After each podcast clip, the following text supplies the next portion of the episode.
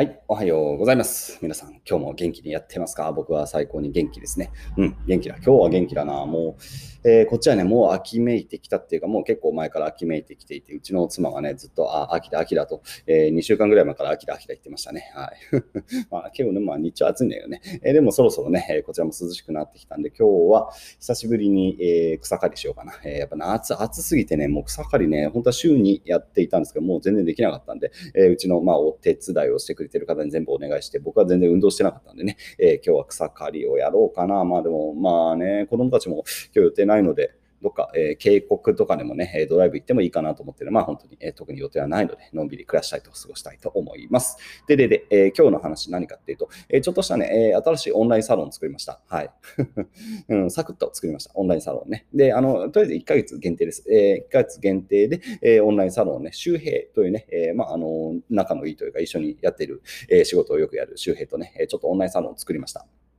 で、このオンラインサロン何がテーマかっていうと、英語です。英語、 English。English が。テーマでございます。英語で、え、情報収集をしましょうっていうのが、まあ、基本的な趣旨です。で、まあ、なんでしょうね。まあ、基本的には、こう、ジムみたいな感じのイメージとかね、こう、みんなの、こう、えー、なんで、こう、みんなで集まって、そこでみんなで英語を読もうみたいなことなんで、あの、僕が英語を教えるとかっていうよりは、英語をこういう記事を読むといいよとか、まあ、僕がこんな記事を読んだよとかだったり、えー、また参加者の方なんかが、えー、今やってもらってるのは、こう、要約でツイートとかを作ってもらったんですよね。えー、英語の記事で日本語になってるものって結構あるんですよ。で、時間差もあるんでね、えー、英語の記事、例えば TechCrunch とかを読んでもらって、その TechCrunch の、えー、面白い記事なんかをこう要約、ツイートで要約をしてもらうと。で、それを要約して、えー、まあ、僕が面白か面白かったら、その僕がね、そのツイートを拡散するみたいなところも含めて、えー、なんだろう、こうみんなでこう英語をしっかり読んでね、え消化していこうと。で、まあ、やっぱり、あの、要約自体も僕も見るとすごく勉強になりますし、えそれは他の人もあのみんなそうだと思うので、みんなでこう英語を読み合ってですね、えこの記事面白かったよとか、このポッドキャスト超面白いよとか、この YouTube 超面白いよみたいなことをシェアし合って、えまあ、情報感度を高めつつ、自分のその英語の読解能力とか、えー、要約能力、あるいは、えー、ヒアリング、えー、して、えリスニングして、えちゃんとそれをね、えまとめるみたいなね、えまあ、そういう、え場というかね、まあ、ちょっとなんだろう、こうまあ、趣味の同好会みたいな感じ、えまあ、そういう場所っていうのをちょっとオンライン上に作ってみました。で、まあ、関心がある人はね、1ヶ月限定ではすぐ終わっちゃうんでね、えまあ、とりあえず入っていただければまあいいのかなという感じのあることがございますので、えまあ、リンクも貼っておこうかな。で、これまあ僕がやってるというか、まあ、周平があのね、立ち上げて、まあ、基本周辺の事業っていう感じなんですが、まあ、僕は、まあ、僕がちょっとね、あの、一緒にやんないみたいな話もしたんで、はい。まあ、いい、共同運営なのかな。まあまあまあ、共同運営なのかわからないんですけど、まあ、一緒にこうね、えやってるという感じでね、結構楽しいです。で、今ちょっとね、えー、そのサロンの中で出したのはね、えー、S1 ってわかりますかね。えー、海外、アメリカの市場ですね、上場をするときにですね、株式を上場させるときに、え申請を出すんですよね。え S1 フォームというものが、えフォーム S1 だっけな？えまあ、どっちかわかんない。えまあ、S1 というものがあるんですよ。で、その S1 というのを読むとですね、結構、えー、その会社のビジネスとか勉強になったりして、で、しかもこの S1 をちゃんと要約をするとですね、結これがね、多分ね、あの、うまく S1 を翻訳、えー、ちゃんと、あのー、要約ですね。すごい S1 自体めちゃくちゃ長い文章なんで、えそれを分かりやすく、こう、日本人向けに、え日本の投資家向けに S1 をね、こう伝えていくとね、多分ね、すぐフォロワー1万人ぐらい来ます。マジで。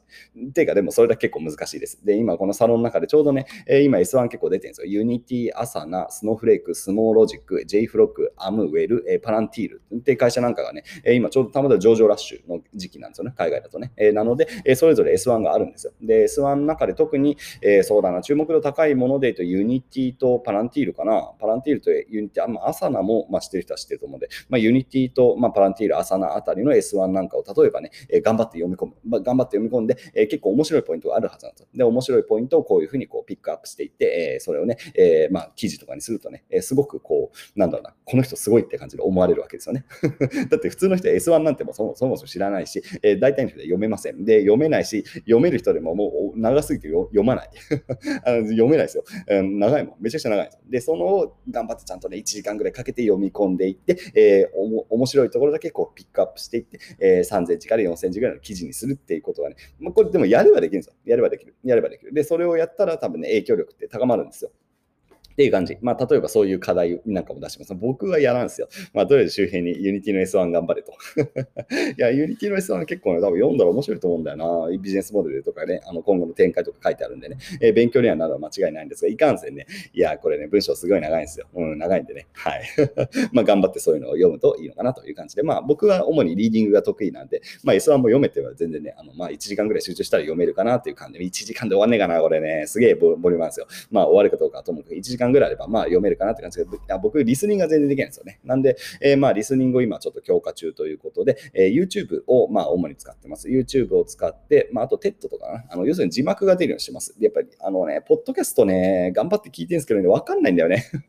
やっぱり字幕がついてないとなかなかね、単語レベルとかだって表現レベル結構、まあ、聞きやすい人と聞きにくい人がいるんでね、聞きやすい人だったら結構、うん、まあわかるんですけど、やっぱりどうしてもね、こう、ちょっと聞きにくいような話し方、まあ、すごいネイティブでめちゃくちゃ流暢な人って聞きにくいじゃないですか、逆にね。えー、そういうところもあるんで、まあ、まずはね、え YouTube で字幕をつけながら、えー、しっかりこうね、えー、まあ、字幕とリスニングを同時にやって、あと、シャドーウィングと言いますけど、えー、シャドーウィングとかもしたりとか。で、あとは今、要所も最近また読み直してますね。で、割とトレーニングも兼ねてという感じなんで、えー、しっかりこう自分で発音しながら読んでます。で、やっぱり時間かかるんでね、えー、なかなかぶっちゃけ読み進まないんですけど、今ちょうど、えー、クリス・ギレボーという方のマザ・マネーツリーかな。マネーツリーって、まあ、金のなる木。すげえタイトルですね。マネーツリー。多分ね、翻訳はされてないかな。えー、クリス・ギレボーって結構ね、あのいい本書いてる方なんで、えー、クリス・ギレボーの新刊を買ってね、こう頑張ってこうね、えー、ヒーズなんてなんてこう頑張ってこう発音しながらね、えー、読むみたいなことをしていたりという感じで、まあ、僕自身も今ちょっと英語強化習慣ということでね、えー、しばらくまたね、えー、まあ頑張らないといけない。まあ、特にリスニングだよな、まあ、ポッドキャストをね、ちゃんととりあえず聞けるようになりたいんで、別にスピーキングはね、まあ、スピーキングの機会は、あの、まあ、一応、海外から結構お客さん来るんで、話す機会自体は、まあ、あるし、まあ、日常会話レベルだったら、まあ、別にあっちもね、えー、何わざわざ日本に来てる方々なんでね、すごい、えー、こちらの英語は適当でもちゃんと聞いてくれるんで、まあ、スピーキングはそんなにね、まあ、今現状僕の暮らしではそんな困らないぐらい一応話せるんですが、リスニングがね、本当にやっぱり難しいですよね。あんまり英語をがっつりこう聞く機会というか、あの難しい長い英語って、やっぱ聞くのはね、やっぱ独特なスキルが必要だなっていうところで、ちょっと今ね、えー、そこでやや、えー、自分の課題意識を感じているので、えーまあ、このね、えー、オンラインサロンとりあえず始めて、えー、僕もこの1ヶ月ぐらいでしっかりこうリスニングから主に、まあ、YouTube の面白い動画とか、周平が結構探してくれてるんで、えー、周平とか、まあ、僕とか、まあ、あと参加者がこの動画面白いよみたいなことを、えー、言ってくれたら、それをちゃんと1.5倍速とかで再生して、ちゃんと、えー、字幕をつけて英語で全部、えー、消費するということをね、やったら、まあ、ちょっとぐらいは多分リスニング得意になるかな。まあ、それを3ヶ月、半年とかやっていったら結構聞けるようになるような気はするんで、えー、まあ、僕も頑張るよということですね。